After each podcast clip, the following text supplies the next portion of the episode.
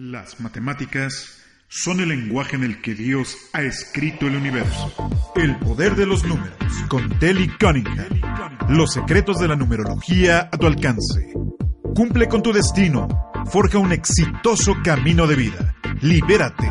Usa a tu favor los dones que el universo te brindó. Comparte con Telly Cunningham tus números de vida y permite que ella te ayude a forjar un mañana exitoso.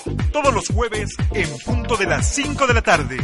Aquí en Om Radio.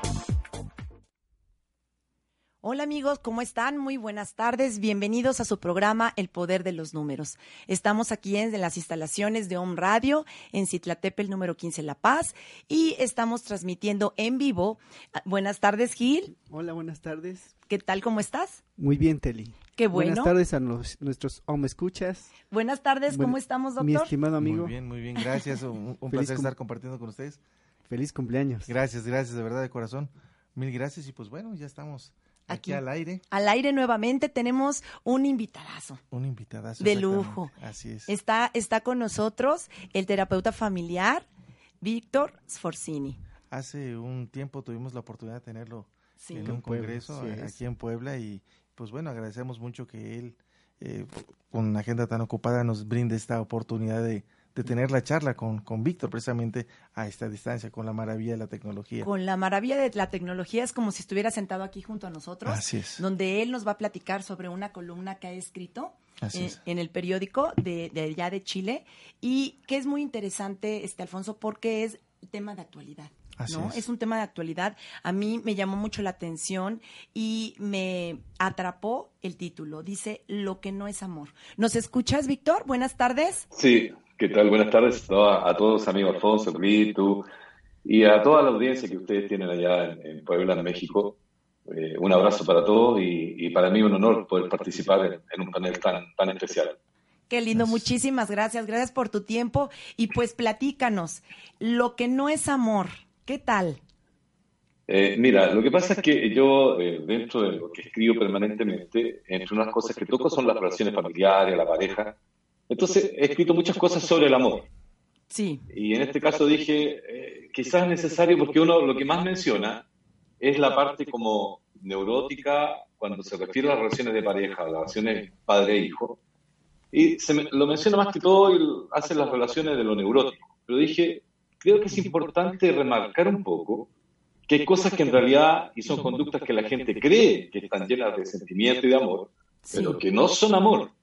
Entonces, ahí nació la idea de escribir esta, esta columna, resaltando esos actos y esos hechos que, que cometemos todos, ya sea como pareja, como padres, e incluso como amigos, como hijos, ¿no? Es una repetición de, de, de estas características que nosotros, entre comillas, le llamamos amor. Por supuesto, sí. Tú escribiste al principio del artículo, la sanidad de una relación se mide por la felicidad de sus integrantes. Casi siempre buscamos tener esa relación, ¿no? Para que nos den la felicidad de ellos. O soy muy feliz porque estoy contigo, o me das tanta felicidad, pero depende de la felicidad de cada quien. Eh, claro, lo que pasa es que lo que yo apunto ahí es, y creo que le debe pasar a usted en su trabajo, en que las personas en realidad no son felices en la relación. Sí. Eh, hay peleas permanentes, hay agresiones, descalificaciones. Las agresiones pueden ser físicas o verbales o, o- o psicológicas, ¿no es cierto? Y Así. cuando uno ve eso y cuando tú estás entrampado en ese tipo de relación, donde en el fondo es como una tortura, la verdad que a eso, se hace, a eso hago referencia. Oye, Una relación sana te hace feliz, ¿no? Y, y- y los integrantes van a demostrar esa felicidad. Caso contrario, es amargura, es conflicto. Entonces, eh, hacia allí apunta la frase. Por supuesto. Oye, Víctor, buenas tardes. Este, ¿podríamos decirles a nuestros Om Escuchas eh, qué significa la neurosis? A ver, eh, mira, el, el próximo artículo se los voy a hacer llegar también. Hago la relación entre cómo vamos a diferenciar nosotros la neurosis de lo neurótico. Porque también eh, el público en general y a veces hasta profesionales del área se confunden. En la neurosis, y lo puede clarificar muy bien Alfonso eso, la persona tiene síntomas y usualmente esa es la gente que llega a terapia, porque si está con angustia, están desesperados, tienen miedo que se van a morir, que les va a pasar algo, eh, que le van a atacar el corazón, el obsesivo se está lavando 100 veces las manos, es decir, la persona se tiene una tortura que busca, más bien, quíteme el síntoma, no, la gente en realidad no busca sanación, busca la eliminación de sus síntomas. Es lo que y, en lo neurótico, la diferencia está en que el neurótico no tiene ningún síntoma, él no sufre, pero él enferma a sus familiares, enferma a su pareja, son los padres que producen hijos neuróticos e incluso psicóticos, pero para ellos todo está bien, porque toda esa, característica de lo neurótico en su comportamiento, a él no le afecta en absoluto. Y ahí viene el concepto de egosintonismo, en que cuando tú crees que como tú hablas, como tú haces, como tú te comportas, como tú crees, tú tienes la razón. Entonces, esa es la diferenciación que uno tiene que hacer entre la neurosis y lo neurótico. Qué interesante, ¿no? ¿Algo que nos digas, Alfonso? Sí, bueno, de, hecho, esto que él nos está mencionando es algo muy importante, porque así como lo menciona, es algo muy común y es eh, en, el vulgo, en el ambiente de salud mental, a veces se tiende a, igualar los términos. Eh, manejamos como neurosis un estado neurótico, manejamos como neurótico cualquier situación de neurosis y bueno, Víctor aquí nos está hablando con mucha claridad qué es una cosa y, qué es otra, qué nos lleva a, tener una conducta de tal naturaleza y cómo generamos también este tipo de, descendientes. ¿sí? Y pues bueno, son cosas que eh, invito a, todos nuestros eh, home radio escuchas que nos que presten mucha atención y que nos hagan llegar todas sus preguntas aprovechando que está Víctor con nosotros. Claro, de hecho es muy importante hacer esa, esa diferenciación de, de términos, ¿no? Porque para nuestros amigos, por eso es que quería hacer, hice esa pregunta, para que estuviéramos claros en lo que estamos hablando. No, y qué bueno, qué bueno. Qué interesante, sí, está, invitamos a nuestros amigos o me escuchas que nos manden las preguntas. Aquí está Carmen Romero, nos está interesante programa, le mandan saludos. Vero Mendoza también saludos desde Guanajuato, que están compartiendo con nosotros y están viendo el programa. Muy interesante, pues todo yo creo que radica desde el origen que es la familia, ¿verdad? Así es. El origen que es la familia y como nos comentabas, este Víctor, donde nosotros educamos a los hijos de esa manera porque de esa forma nos vinculamos con ellos. Y nosotras podríamos, yo hablo como mujer, ¿no? Como mamá, decimos que los amamos, que los tenemos, pero simplemente es, es una relación disfuncional. Y es que también ocupamos demasiado la palabra amor. Claro. Y tiene diferentes contextos de acuerdo a, tu situación emocional, tiene muchos otros tipos de, de enfoque respecto a tus usos y costumbres. Eh, son varias cosas que inclusive Víctor estuvo tocando, exactamente, que Víctor tocó en su columna. Y pues bueno, Víctor, no sé qué más nos quieras estar comentando o compartiendo de, tu columna, que de verdad estamos muy interesados en, en compartir con todos nuestros o me escuchas. Mira, eh, una cosa para clarificar ahí un, poco, eh, en un ejemplo bien concreto de para cerrar esto de la neurosis y lo neurótico.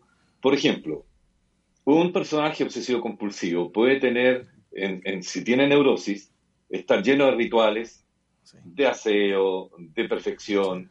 Eh, por ejemplo, yo tuve una paciente que eh, estaba encerrada en su casa, esos tipos ya de personas que tienen una neurosis en la cual están un poco inhabilitados para funcionar inclusive con el mundo. Entonces, este, este señor, que era el tío de ella, tenía un local acá en un sector acomodado de Santiago, que vendía estos eh, elefantitos de cera que no sé si ustedes venden allá también en la Navidad y que vienen pintados. Sí. Pues bien, la, la, idea es que ella tenía que producir unos 10 elefantitos diarios para que tuviera algún sentido para ella ganar dinero. Pues ella terminaba uno y esa percepción tan desarrollada, tan detallista del neurótico en términos de la neurosis obsesiva, que ella lo, lo, deshacía todo lo pintado porque encontraba que uno de los puntitos estaba más chico, más grande que el otro y empezaba todo de nuevo. Y eso le, consumía de repente una semana en terminar un producto. Eh, tuve otro paciente que era ingeniero civil estructural, que al final él, por el sentimiento de culpa, que el edificio que estaba calculando se podía caer, volvía a calcular el nuevo edificio y le colocaba cada vez más fierro. Mira, al final el edificio se iba a caer por peso, porque tenía tanto fierro. Entonces, al final lo despidieron porque básicamente lo que un ingeniero civil estructural puede demorar un mes en calcular un edificio, él demoraba seis, siete, ocho meses y corregía y corregía y como te digo, y por culpa, es decir, su sentimiento de culpa le decía, si esto se cae y muere la gente va a ser culpa mía, tengo que afirmar eh, más el, esta, esta situación del edificio metiéndole más fierro. Y en lo neurótico va a ser el padre que va a exigir y va a exigir y va a exigir la perfección de su hijo, no lo va a dejar tranquilo, lo va a tosigar con exigencias, con perfección. Entonces, en eso ahí tenemos el comportamiento neurótico, porque pudiera ser que este, este, otro personaje que estoy señalando no tiene neurosis, pero es tan desarrollado su carácter neurótico. Entonces, es por eso que nosotros decimos que eh, en, la normalidad y, el, y si lo pusiéramos el más loco de los locos, estamos hablando que la diferencia es solamente cuantitativa. Cualitativamente somos todos iguales. De hecho, siempre se dice que la persona enferma lo que tiene son exageraciones de las conductas normales. ¿no? Algo que en, nosotros puede ser normal, en ello se extrapola y, en la medida en que cada vez es más la enfermedad, está cada vez más extrapolado y está cada vez más fuerte. Ahora, volviendo a la, columna, yo creo que, bueno, eh, ahí yo hago varias diferenciaciones, ¿no? Eh, por ejemplo, en la posesión de la pareja, cuando la persona cree que en la posesión del otro está como todo el placer, está toda la verdadera relación afectiva, y la verdad que encontramos que el que intenta poseer al otro lo anula. Y si tú anulas al otro, anulas todo lo que hace que tu objeto amoroso tenga algún valor real. Entonces, es allí donde eh, no, nadie posee al otro la idea de que en el amor maduro compartimos la vida, coexistimos con el otro. Pero en lo neurótico, no. Yo me tengo que asegurar porque mi inseguridad, mis celos, mi, mi necesidad de niño que nunca fueron satisfechas, esta necesidad de reivindicarme frente al mundo, va a hacer que yo trate de apoderarme desesperadamente del otro, pero lo, lo hago desaparecer, lo, lo anulo absolutamente. Le niego en el fondo hasta su existencia. Casi psicopáticamente es como quiero que sea la prolongación de mí. Y eso le quita todo el valor que tiene realmente el otro como alguien de historia. Si es lo que la columna comentaba, ¿no? Dice dominio del ser anhelado, la posición neurótica, dominarlo y reivindicaciones neuróticas. Sí, y a final de cuentas esta parte de, tener control hasta perderlo y, meter en una situación de, poco valor creyendo darlo. Eh, como él nos está mencionando en esta parte. La cosa aquí es, Víctor, eh, el neurótico, para el neurótico, desde esta, desde esta situación que estamos dialogando, ¿qué tanto es suficiente para sentirse satisfecho. Eh, eh, tú has tocado un tema esencial. Nunca nada es suficiente. Así es. Eh, lo que nosotros decimos en términos populares es un pozo sin fondo. Así es. Hagan lo que hagas, la persona nunca está satisfecha con lo que tú le das, nunca está satisfecha con nada. Y en la opción amorosa es un pedir, pedir. Por eso que al final, también por ahí lo menciono aparte, que mientras uno está bien, el otro ya es fácil claramente ya no quiere estar más ahí, porque empieza a sentirse atosigado, asfixiado por el otro. Entonces, lo que quiere es salir de la relación. Ahora para uno está haciendo la calma, para otro está haciendo el infierno. Como dicen, no tienen llenadera, no termina, jamás. Por más que te das, por más que te entregas, pues la otra persona no lo va a recibir, ¿no? Hay un vacío. ¿Y qué pasa con la víctima o con la persona que está al lado de un neurótico? A ver, mira, eso va a depender y yo creo que la experiencia de ustedes también le dice lo mismo, ¿cuál es la historia vital del otro? Sí. Porque en el fondo son iguales, ¿no? Eh, claro, claro, o sea, de hecho ya lo planteo yo en otro artículo, parafraseando sí. hacia Prom, que las relaciones en el fondo cuando son neuróticas son sadomasoquistas, donde puede ser que un día uno es el sádico y el otro el masoquista, y se invierten los roles los papeles. y se necesitan en una relación simbiótica neurótica. No puede coexistir el uno sin el otro. Fíjate, Víctor, eh, eh, y queridos amigos, ¿cuántas veces eh, en estas historias de, encuentros, desencuentros, se busca a la pareja en función de los vacíos? Por supuesto. Desde el inconsciente se busca a la pareja en función de las historias no resueltas, de vivencias inconclusas, de situaciones traumáticas e, e heridas de infancia. Oye, ¿podemos hablar también del tema transgeneracional ahí? También se puede. Sí, ¿verdad? Algo que traigan en el ADN, que se los haya compartido la abuela, el abuelo. Hay, muchas conductas que son heredadas, muchas conductas de estas son aprendidas y la mezcla de todas estas, más la influencia del ambiente, de la, sociedad, sus costumbres, la cultura y la región donde te encuentres, termina apabullando al, al, ser. Al final de cuentas queda sin ser. Sí, queda sin ser. Hay una desestructuración emocional importante. Entonces caemos en conductas neuróticas. ¿Sí, Víctor? Sí, sí, absolutamente. Y ahora, indudablemente sí, hoy por hoy, lo que se acepta en todas partes del mundo, porque esto ha sido una discusión eterna entre lo heredado, hoy día lo que todos aceptamos que el factor ambiental es el más importante.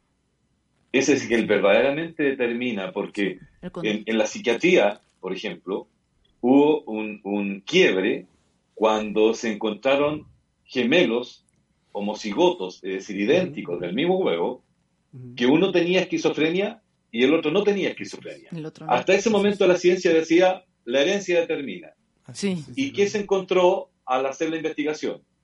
Que eran niños adoptados y que uno había sido adoptado por la familia A, que era absolutamente anti-esquizofrenia. Tenía todo para que ese niño creciera sano. El otro niño, el otro hermano, había sido adoptado por una familia pro-esquizofrenia. ellos estaban tan enfermos, tan disfuncionales, que gatillaban todo lo que él traía como información previa. A partir de ahí se empieza a entender que el factor más importante de todos es el factor ambiental que hace que seamos lo que somos a través de nuestro acontecer, devenir y todo lo que, queramos expresar en ese sentido.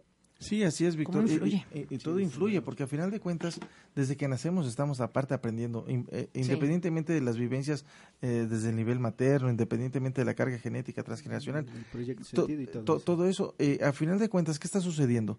Lo que yo empiezo a aprender y es que son como botoncitos disparadores de toda la carga que hemos mencionado, en lo que aprendo en el inconsciente, lo que veo, lo que siento y la conducta que me genera ese ver y sentir que se va a manifestar de alguna u otra forma. Y que genera una reacción. Va a generar una, una reacción exactamente, pero muchas veces los padres dicen, pero es que esto es imposible, nosotros en casa no podemos eh, o, no permitimos este tipo de conducta, sin embargo la alimentan. de una u otra forma, los procesos inconscientes son importantísimos. Sí, Víctor. Nos comentabas, ajá. Nos comentabas también en tu artículo, dice que la relación y la pareja entre la pareja y los hijos es un certificado de valor jamás obtenido en la infancia. Fíjate. Ajá. Claro, lo que pasa es que, a ver, si yo crecí con padres fríos, si yo vengo de padres separados, si yo vengo con padres absolutamente disfuncionales, con trastornos psicológicos, la lógica es que yo no voy a recibir lo mínimo necesario para crecer sano emocionalmente. Por ende, lo que va a ocurrir con nosotros es que el niño va a tener que generar mecanismos neuróticos de defensa, de adaptación, que va a ser con los que va a ir al mundo posteriormente. Por lo tanto, si ese padre que no me tocó nunca, que no me acarició, que, que no tuvo contacto conmigo, esa madre que me castigaba, o cualquiera de los dos que los roles que estamos representando, por ejemplo, me va a generar problemas de autoestima. Entonces yo le digo a mis pacientes muchas veces, mira, yo te tengo que demostrar que tú puedes confiar en mí. Porque la lógica es que si tú vienes dañado, puedes decir, ¿y qué de verdad le puedo importar a este señor si además le estoy pagando? Cuando las personas que me dieron la vida, que tendrían que haberme amado y haberme cuidado, no lo hicieron. Entonces, le digo, tienes todo el derecho a sentirte así en el mundo y por eso te va mal en lo afectivo. Porque vas con la desconfianza adelante, vas con el miedo al daño. Fíjate que en una evaluación que yo le hago a mis pacientes, les pregunto, ¿qué le sugiere usted la palabra sentimiento? Y la respuesta de las personas muy dañadas es vulnerabilidad. Es decir, ellos tienen muy claro que ellos sienten que corren un riesgo si entran en relaciones importantes, que ellos corren un riesgo si se entregan a la relación amorosa, que van a quedar vulnerables al abandono de nuevo, al daño, al engaño, eh, a sufrir. Y por lo tanto, ahí viene lo neurótico, me protejo, no quiero que me pase de nuevo. Claro y me transformo en el sádico de la relación. Y empiezas a perpetuar el síntoma de la disfunción familiar o de la disfunción de las relaciones. Exacto. Qué interesante. Víctor, ¿nos podrías comentar cuando nosotros nos vinculamos, por ejemplo, con una pareja que buscamos que ella nos dé la felicidad? Cuando alguno de ellos, como dicen, el violentador y el violentado, uno de ellos representa el papel donde te voy a violentar o voy a ser el egoísta, la diferencia entre un narcisista y alguna persona que se le considera egoísta? Sí, a ver, lo que pasa es que eh, la utilización de esos términos también, eh, yo no sé cómo lo usan ustedes en México, pero eh, dentro del, esquema que yo manejo, en el que yo me muevo, el narcisismo es algo positivo. Claro. ¿no? El, amor por otros pasa primero por el amor por mí. Por eso que esas personas que lo menciono en otro artículo, eh, en otra columna, cuando digo esas personas como que se desviven por el resto, en realidad no son capaces de amar porque, porque tratan de llenar su vida haciendo cosas supuestamente por los demás, pero eso tampoco va a ser jamás amor. Bueno, entonces, ¿qué ocurre? Que en, si yo me amo, si estoy bien conmigo, ese narcisismo, entre comillas, va a ser muy positivo y va a ser un aporte que yo hago a la relación. Claro. Ahora, en el egocentrismo, es la persona que alguna vez se depositó, alguna vez quiso, no elaboró bien el duelo, la pérdida, de la que sea, por muerte o por separación de una primera polola, lo que sea, y la persona queda con un daño y un duelo no elaborado. Bajo ese punto de vista, la persona decide quedarse con el afecto consigo mismo. Es decir, en vez de hacer lo que hace una persona normal, bueno, me fue mal aquí, pensé que podía resultar, no fue, me retiro de la relación, tomo este afecto y lo pongo en una nueva persona. Sí. El egocéntrico no puede hacer eso. Los conflictos que tiene le hacen que, que se quede con el afecto dirigido hacia sí mismo y de ahí en adelante, aunque se case, aunque tenga hijos, es una persona que vive en función de sí mismo y ese es el egocentrismo de acuerdo a cómo yo lo escribo, cómo yo lo manejo, como yo lo defino en mi artículo o en mi trabajo. Sí, yo quería que nos lo explicaras muy bien porque luego es cultural, ¿no? Como lo que han comentado. No, es narcisista, nada más se preocupa por él, pero como tú dices y lo comentas y lo explicas, es interesante porque si yo me cuido, yo me sostengo, entonces puedo darles a los demás en base a que yo estoy lleno. Sí, y, eso él habla del de, narcisismo con la connotación positiva. Es cierto, muchas veces tendemos con nuestros bagajes de, conocimientos o, o, cómo tendemos a interpretar las cosas a patologizar algunos significados, dándole otro tipo de sentido. Como bien dice Víctor, el narcisismo es, es eh, visto como algo positivo. En muchas partes de América Latina, México es, eres bien narcisista, entonces ya estamos hablando de algo negativo, como, algo, como algo malo. Hay que entregarse a los demás, el servicio a los demás, ¿no? Y me quedo al final y luego empieza el reclamo. Así es. Claro, lo que pasa es que ahí tenemos que ir a, un poco al concepto y a la etimología y a la razón de por qué se, se acuña el, concepto del complejo o la situación de, del narcisismo, ¿no es cierto? Y era Narciso, que era un príncipe que se amaba tanto a sí mismo, que se contemplaba permanentemente en las aguas de un lago. Así es. Y un día estaba tan enamorado de sí que se quiso besar, besar la imagen de él mismo en el lago, cae al agua y como no sabía nadar, se ahogó.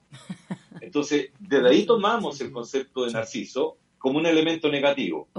Pero el psicoanálisis y fundamentalmente Freud diferenció siempre este narcisismo primario, que sería el positivo, de que me tengo que amar a mí, y este narcisismo secundario, que sería el egocentrismo, que es que todas las cosas las tengo ligadas conmigo mismo. Entonces, eso lo podemos llevar inclusive hasta la sexualidad. En que tú te encuentras con personas que aún adultas prefieren masturbarse a tener una relación con su pareja. Sí. Y, tienen a su pareja al lado y, y, ¿por qué?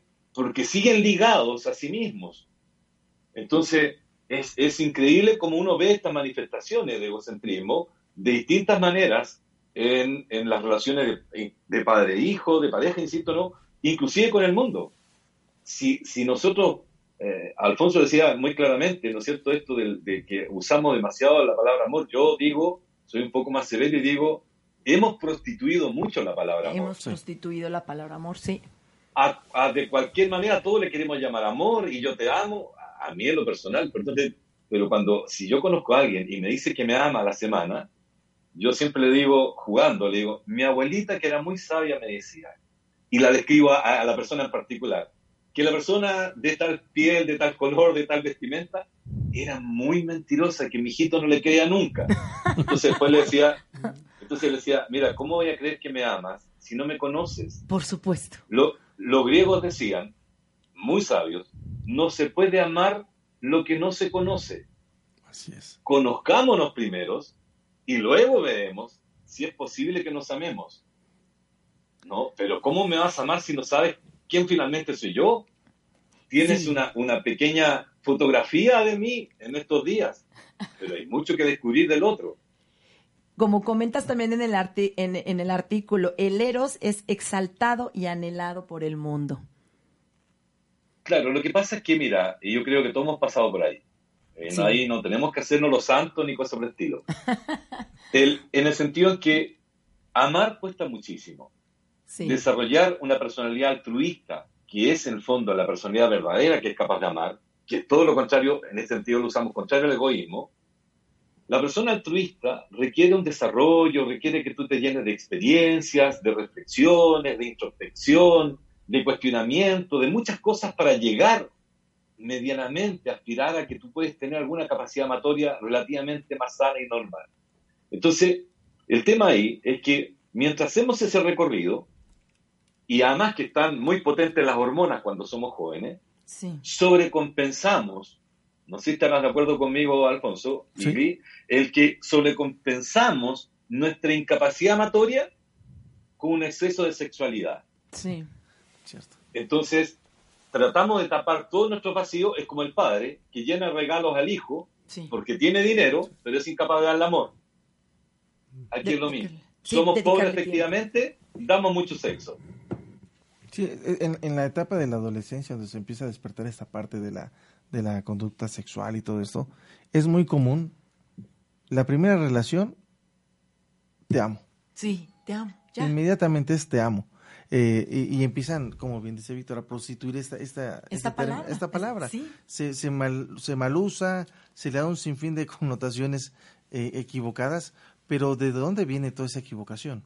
De la ignorancia. De la ignorancia. ignorancia. promovida por esos grandes vacíos con los que hemos crecido, heridas emocionales y, cosas no, no resueltas, pasadas de generación en generación y otro tipo de cosas que al final de cuentas eh, la familia tiende a patologizar la conducta de cada uno. La familia a veces tiende a patologizar la forma en que pensamos, interpretamos eh, la realidad que, que, que nos rodea. Y en función de esas interpretaciones individuales de papá, mamá, nos ponen esas gafitas para ver esos eh, audífonos para escuchar. Entonces, ¿qué es realmente el amor? Y como dice Víctor, ¿qué es lo que no es el amor? ¿Qué es lo que no es el amor? Exactamente, porque esa palabra la desgastamos. Sí, yo me basaría más en lo que es la ignorancia, ¿no? De esa misma palabra que, como dices, a lo mejor la se prostituye mucho, pero eh, cuando tú encuentras el verdadero significado de lo que es amor, se convierte en algo mucho más simbólico, mucho más más fuerte, ¿no? pero mira, la misma palabra. Así es, pero ¿cómo vamos por escalones? Porque primero la confusión, te amo, inmediatamente, como dice Víctor. Tendemos a mentir en aras del amor. Sí. Logramos una conquista y empiezo a tratar de modificar a quien digo amar. La hago como un objeto de y tiendo a, modificar todo. Entonces tampoco es amor. Por supuesto. Mi querido claro, porque no me, no me gustas como eres. O sea, tienes que ser como yo quiero, imagen mía. Sí, y, primero, me atrapó algo de la persona y después ese algo me genera miedo, inseguridad y, ya no quiero que seas así. Y estoy en contra de todo eso porque me siento vulnerable, entonces ahora te deseo cambiar. Así es. entonces por fin me siento este inseguro y puedo perderte, ¿no? Por eso empiezo a controlarte. Así es. ¿Los celos? Uy, otra cosa. ¿Qué nos puedes decir de los, celos, mi querido Víctor? Los celos, mira, la manera de definir los celos, porque también hay, hay un error y lo voy a primero a cotejar con eh, la diferencia entre la envidia y los celos. Okay. La envidia y los celos son el mismo sentimiento. Lo que pasa es que la envidia es entre dos, los celos son entre tres. Ok. La envidia es Pero es exactamente el mismo sentimiento. El bien tiene la misma raíz, las mismas reacciones. entonces, ¿qué ocurre? Y ahora, en este tres es donde también muchos se equivocan, inclusive en el campo en que nosotros trabajamos. Porque los celos no son, la, verdadera persona celosa no es que siempre esté celando a que tú tengas otra mujer o que tu mujer tenga otro hombre. El verdadero celoso es la persona que va a celar tu tiempo. Si llegaste y quieres leer un libro, se enoja, se amurra, te agrede, porque se está sintiendo no importante, dejado de lado. En su concepto es, claro, prefieres leer a estar conmigo.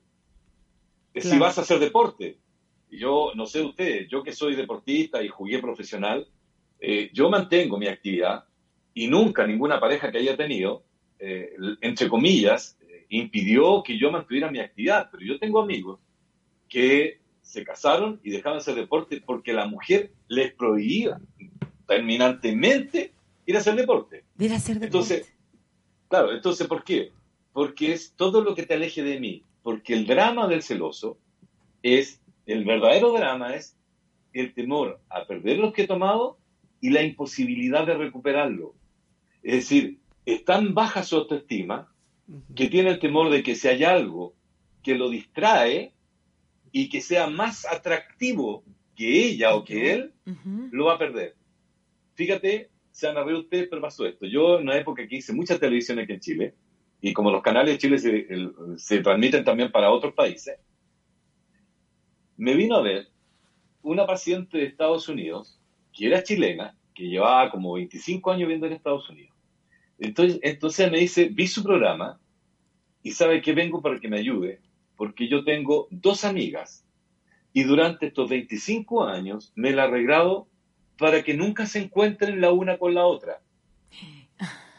La cito en días distintos, me junto en momentos diferentes, porque ahora entiendo, me dice, después de ver su programa, que lo que yo tengo miedo es que se conozcan entre ellas, se encuentren más atractivas y me abandonen como amiga. Claro.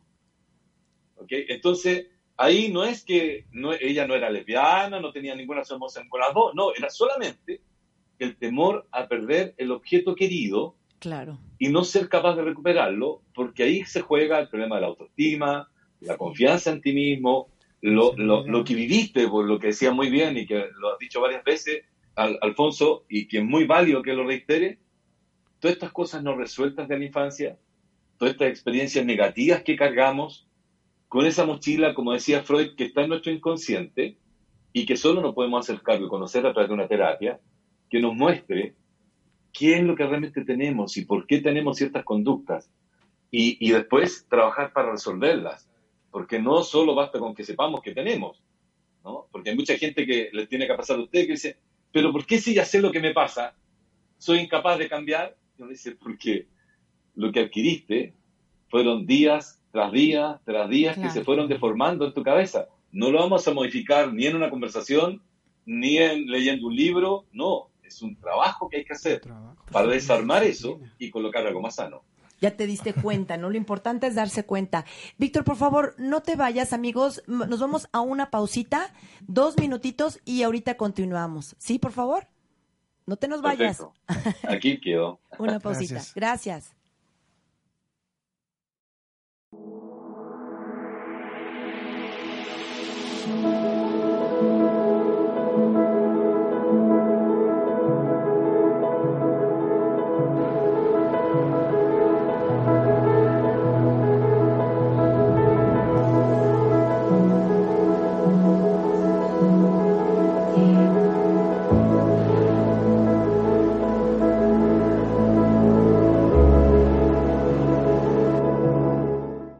¿Sabías que Biocon es un proceso alternativo contra las adicciones? ¿Te gustaría vivir este proceso sin internamiento con resultados efectivos? Todo esto y más aquí en Home Radio todos los viernes a las 9 de la mañana. Te esperamos. Hola, ¿cómo estás? Yo soy Yamel Huerta y te invito a que me escuches todos los viernes en punto de las 10 de la mañana por Home Radio, en tu programa En Palabras de Acentavo donde compartiremos la metafísica de Connie Méndez. Además, tendremos tratamientos, afirmaciones y abordaremos diferentes temas a profundidad sobre la metafísica de nuestra queridísima Connie Méndez. Recuerda, mantén la calma y practica metafísica.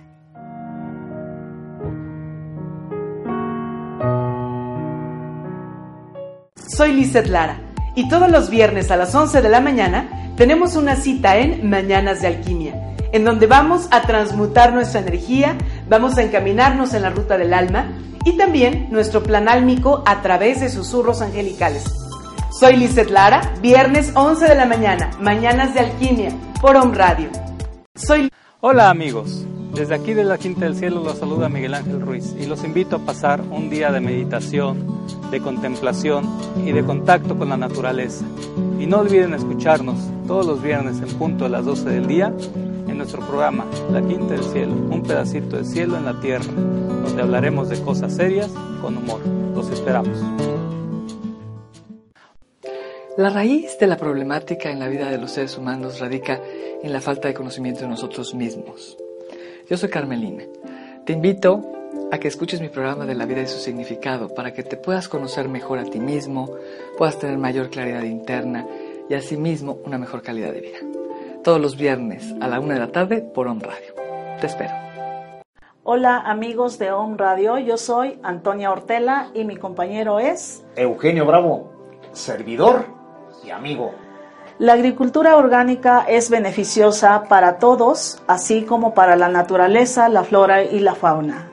¿Y sabías que el agua de coco te sirve para una transfusión sanguínea? ¿Mito o realidad? Descúbrelo todos los jueves de 9 a 10 de la mañana en nuestro programa Mercado de, Productores, Orgánicos, Artesanales y, agroecológicos. Escúchanos por OM Radio. Hola, ella es Maite Bardales Ferrari. Y ella Carolina Larga Espada López. Y juntas estaremos tejiendo conciencias.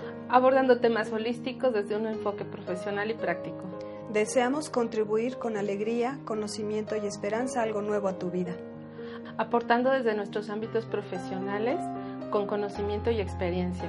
Te invitamos todos los jueves de 12 a 1 de la tarde. Te esperamos.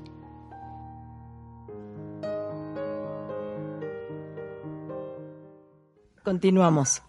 Y continuamos con la entrevista con nuestro querido amigo Víctor Sforzini y le damos la bienvenida al psicólogo Hugo Kotsomi. ¿Cómo estás, Hugo? Buenas tardes. ¿Qué tal, Teli? Alfonso Gil, buenas tardes. Muy bien, aquí este, feliz de estar con ustedes. Muchas gracias. Integrándote al equipo, estábamos platicando con Víctor Sforzini sobre ah, la columna que él escribió sobre lo que no es amor. Y tú tenías una preguntita. Claro que sí, aprovechando que está este, el gran maestro Víctor Sforzini con nosotros. Maestro, me quisiera hacerte una pregunta ahora que están tratando este tema de lo que es el amor, de lo que no es el amor, para que nos dieras cuál es tu impresión. Respecto a hola, hola Hugo, buenas tardes. Eh, gustazo amigo de, escucharte. Eh, ¿Tú vas a la idea de, lo, definir un poco el amor? No, no, no. Te, te, hago la pregunta, este querido maestro. Mira, la pregunta es esta. ¿Cuál es, qué, qué, opinión, qué opinión te merece estas madres que se empeñan en buscarle pareja a sus hijos, a sus hijas, y que posteriormente quieren influir sobre las decisiones en, en, la misma pareja y que incluso a veces llegan a destruir esta relación de pareja? A ver, si yo defino como yo hablo acá en Chile, indudablemente que esa señora está enferma. Eh, eh, es, es lo primero que te podía contestar. Oh. Ahora, eh, a lo mismo que hablábamos recién, en, en, una relación de pareja, si yo intento anular al otro, le quito todo lo que supuestamente tiene de valor si yo lo trato de asemejar a como yo quiero que sea, es mejor que yo, no sé, mande a hacer una muñeca inflable y le ponga características y la programen para que funcione como yo quiero. Entonces, es básicamente, en el caso de la madre que actúa de esta manera, está cometiendo exactamente el mismo error. Eh, hay un poco una, una situación donde hay dominación. De partida, esa señora no tiene un desarrollo emocional. De partida, esa mamá que tú describes no ama a sus hijos. O sea, partamos claramente en ese sentido. Porque nadie que ame anula al otro. Nadie que ame quiere dirigir la vida de un hijo. Nadie que ame quiere determinar qué haces, con quién te casas, cómo vas a vivir, eh, qué, inclusive, no sé, qué vas a comer, porque a partir de cierta edad, y creo que en México debe pasar lo mismo que pasa aquí en Chile, porque lo he visto en otros países, esa mamá que cuando el niño está vestido en una terminal dice, ah, no, si tú vas a estar así, yo no salgo contigo. Entonces ya le empiezan a quitar, a coartar, y después nos quejamos que la adolescencia sea tan, tan eh, rebelde si nosotros no dejamos ser a los niños niños, si no dejamos nunca que tomen sus propios gustos, sus definiciones, sus cosas, que desarrollen su personalidad. Entonces, indudablemente, como dices tú, la consecuencia, y ya la describiste, es que ese matrimonio va a terminar fracasado va a terminar, eh, mira, yo voy a ser un poco eh, muy, eh, quizás, no sé si voy a comentar lo que decir, pero como, como está saliendo allá, es, eh, yo tuve una, una paciente que tenía diagnóstico muy severo, clínicamente muy severo. Eh, yo generalmente rehuyo ese tipo de, de paciente, pero finalmente me ganó por llamarme, llamarme durante meses. Bueno, situación última, hace poco tiempo le digo, ¿dónde está tu mamá? Y me dice, en un asilo. Ok, ¿y por qué está ahí ahora? Eh, no sé, me dice, empezó a explicarme, le digo, está ahí porque yo la saqué de tu casa. Porque hice lo que tenían que haber hecho todos los psiquiatras que te atendieron alguna vez. Que hice lo que tendría que haber hecho tu marido al ver que tu mamá te enfermaba. Y te enfermaba tan gravemente que terminabas internada clínicamente. Desde que tu mamá no está, tú tienes una mejor vida, tu matrimonio tiene una mejor vida, tus hijos están mejor. Entonces, no es que uno esté en contra de las madres, no, de hecho yo vengo de, acá en Chile, de una parte del sur, donde en el fondo todas las familias vivimos medias aclanadas. Pero lo importante es entender de que si hay un miembro enfermo que va a contaminar al resto de la familia, como si tuviéramos un tuberculoso en la casa, y este tuberculoso va a infectar a todos los demás, tenemos que sacarlo. No lo podemos dejar ahí. ¿no? Entonces, lo psicológico en ese sentido, Hugo, no es tan distinto al orgánico. Y por lo tanto, la, de hecho, la terapia, eh, perdone que me largue un poco, voy a poner otro ejemplo. Me llama, viene una vez un abogado eh, y me dice, bueno, terapia. Entonces ya la evalúo y le digo, ok, está claro que tengo que hacer por ti. Yo tengo que terminar la relación enfermiza, patológica y simbiótica que tienes con tu madre. Se fue, ok. Eh, no le gustó lo que escuchó. Me llamó después y yo le digo, mira, tú ya sabes, te voy a describir tu futuro, le digo. Tu madre está siendo muy egoísta contigo, porque ella sí pudo tener hijos. A ti te echa todos tus pretendientes. Ya tienes 40 años, estás corriendo el riesgo de no llegar a tener hijos. Por lo tanto, cuando tu mamá se, fue, se muera, tú te vas a llenar de un odio por ella, porque vas a sentir que fue tan egoísta que ahora tú estás sola, no tienes pareja, no tuviste hijo, nada porque ella no te lo permitió. Esa es la razón por la cual tú debes cortar. No te digo que dejes de querer a tu madre. Lo que te digo es tenemos que trabajar para romper eso que te está destruyendo e impidiendo vivir tu vida como corresponde a tu nivel de adulto. Por supuesto, más vale una ausencia funcional que una presencia disfuncional. Y muchas veces hay que sanar el vínculo, pero la relación es complicada, ¿no? E, e, exactamente, este, lo, que nos acabas de, comentar, este, pues, nos aclara muchas dudas y sobre todo nos deja ver lo que menciona Teli, ¿no? Ese vínculo que está dañado, que está fracturado y que necesita sanarse, ¿no? Y muchas veces sanar, como lo, lo expresa el maestro, no es este otra cosa sino que cortar. Exacto. Y, y fíjate, ahora entrando aún más en esa parte, que Victoriano nos deja bastante claro. ¿Qué pasa cuando es la misma familia la que sostiene a este tipo de personaje? Mm, le diríamos burdamente el síndrome de la mala suegra, en la cual eh, pues hay una necesidad de todo un contexto familiar de hacerla presente, permanente, eh, casi de montarle un altar, porque de alguna otra forma eso les permite funcionar en una situación bastante patológica. ¿Qué nos puedes decir al respecto, mi querido Víctor? Ah, lo que pasa es que eh, tocas también un tema que es súper delicado, que tiene que ver con nuestra intervención. Eh, yo soy, como terapeuta, de las personas que no rehuye jamás el bulto de hacer lo que tengo que hacer.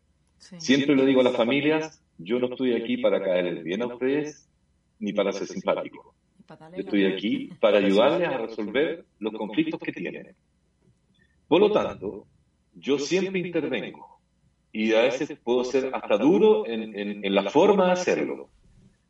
Pero no cabe otra. Es decir, si tú ves ahora, si la familia en sí está tan enferma que se necesitan tanto para funcionar uno con el otro, efectivamente tú no vas a poder hacer nada. Lo que tú requieres es que haya alguien rescatable que entienda el verdadero proceso, que entienda lo que está pasando de verdad que abra los ojos frente a la patología colectiva que están participando y que decida salir de ahí. Cuando tú ya rescatas a uno, puedes empezar a rescatar el resto, porque si nos vamos a la teoría sistémica, cuando afectas a un miembro del, del, sistema, se afectan todos los demás. Todos, sí. Entonces, eh, tu labor de repente es poder, poder tomar alguno y desde ahí empezar a intervenir. Pero requiere también una convicción personal, que tú sí vas a intervenir, que no vas a mirar para el lado porque es más cómodo, no te complicas con nadie. El paciente puede seguir a lo mejor eternamente contigo porque te necesitas para ayudar.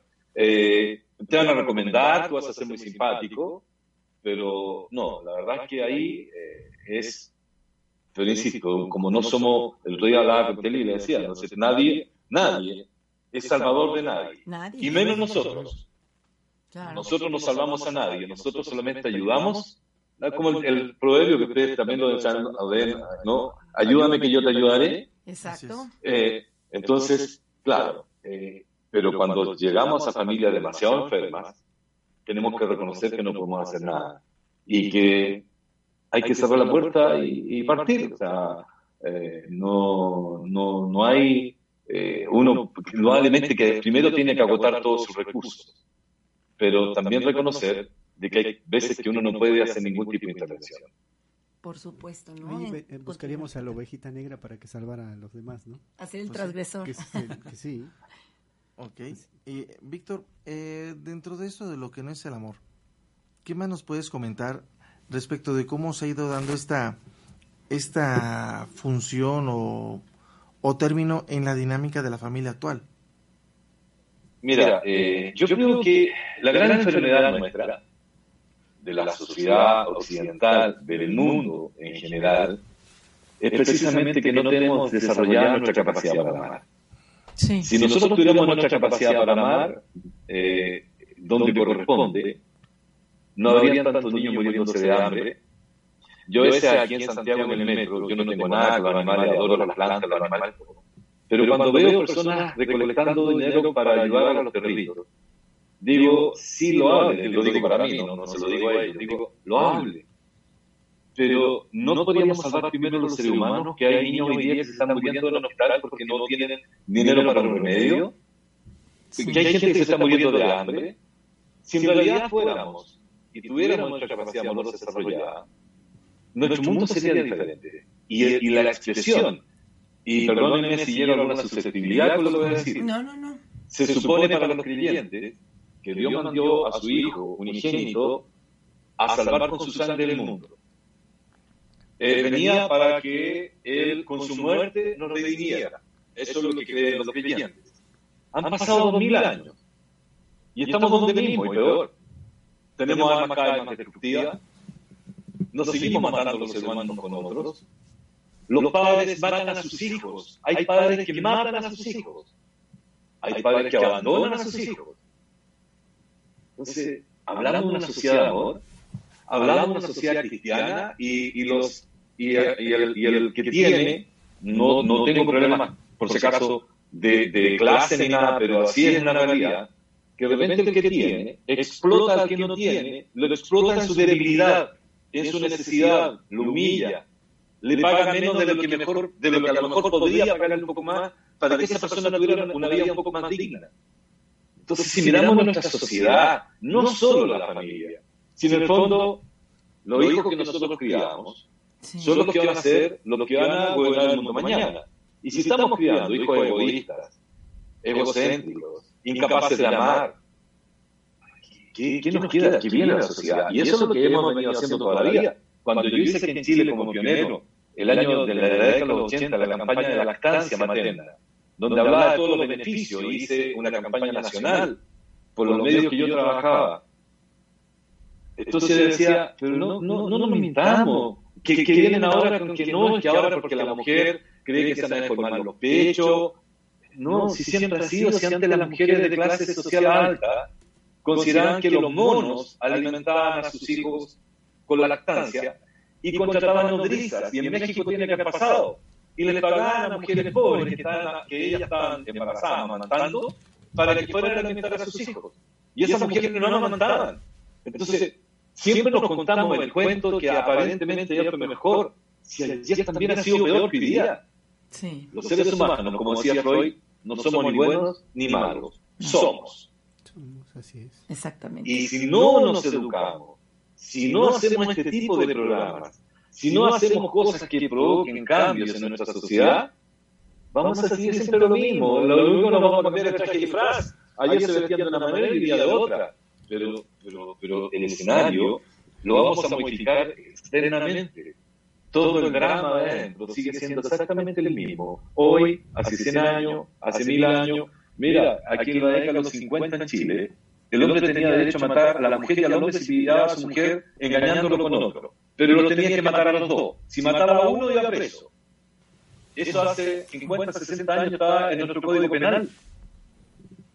Oh, aquí, entonces, entonces a las mujeres se les tenía prohibido tener orgasmos. Era pecado, tenían que ir a confesarse.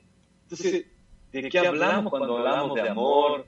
Cuando hablamos de todas estas cosas que, como decíamos antes, nos llenamos la boca? Si en realidad dejamos bastante que desear como ser humano dejamos bastante que desear como ser humano. Así es. Lo que no es amor es un tema tan extenso, tan bonito, tan profundo que necesitaríamos cuántos programas. Nuestro tiempo se ha acabado, Víctor. Estamos ahora sí que todos así, picados.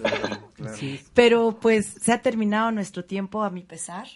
Ojalá que podamos tener otro programa y otra oportunidad de poder platicar contigo y compartir todo esto tan interesante. Que nos puedas compartir tus columnas sobre lo que no es amor y me quedo con eso, ¿no? El caos de la sociedad es generado por el producto del tipo de interacción familiar. Víctor Esforcini, muchísimas gracias. Ha sido un honor haber compartido contigo. A usted le doy las gracias. Para mí igual es un honor el hecho de que desde otro país esté hablando con usted. Eh, es, muy grato, además, con, bueno, con Alfonso, que tenemos una amistad ya de mucho tiempo, y con usted, que los conocí y han sido muy lindas personas y muy grato, muy, muy grato, de verdad, de poder compartir estas cosas. Gracias, Víctor, de verdad, porque sabemos que eres una persona sumamente ocupada, dedicarnos tiempo, adecuar tu agenda para, para poder compartir con nosotros tu presencia, tu, tu, conocimiento, de verdad es algo que, que, valoramos mucho, no se diga la amistad muchísimo más. Y pues bueno, Víctor, sé que no va a ser ni la primera ni la última, porque te vamos a dar mucha lata. Ya nos están pidiendo, ya nos están pidiendo, Víctor, otro programa, o sea que vamos a tener que agendar. Y nos estaremos viendo en Acapulco, en nuestro Congreso Internacional de Hipnosis y Psicoterapia, Grandes Maestros. Grandes Maestros, ya estaremos en Acapulco compartiendo. Y reitero mi abrazo de feliz cumpleaños, amigo. gracias, gracias. Fuerte abrazo para gracias, ti. Gracias, gracias. Chao. Adiós. Hasta, luego, Víctor. Muy buena tarde. Gracias.